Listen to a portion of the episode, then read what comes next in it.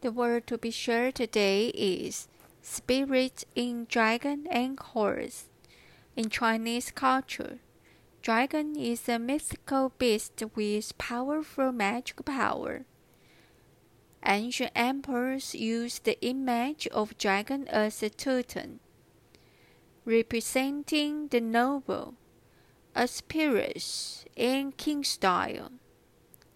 Having worked strong, Gentlemen constantly strive for self improvement.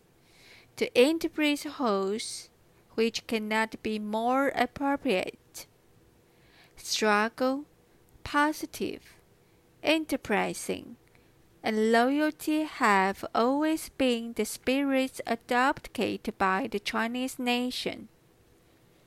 Since ancient time, we have taken the incense of the dragon horse and combated it, and the dragon horse spirit derived from it to describe the fearless attitude, perseverance, and appreciation.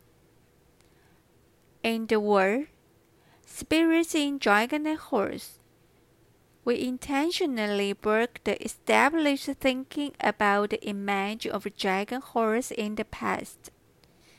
Instead of adopting the majesty of dragon head and horse body, we use the horse as the dragon's mount, and we especially adopted its lovely and pleasing appearance. In addition, we also combine the appearance of the horse with bamboo, which means that bamboo has the meaning of steadily rising. The work has very good meaning and positive energy. I hope you will like it.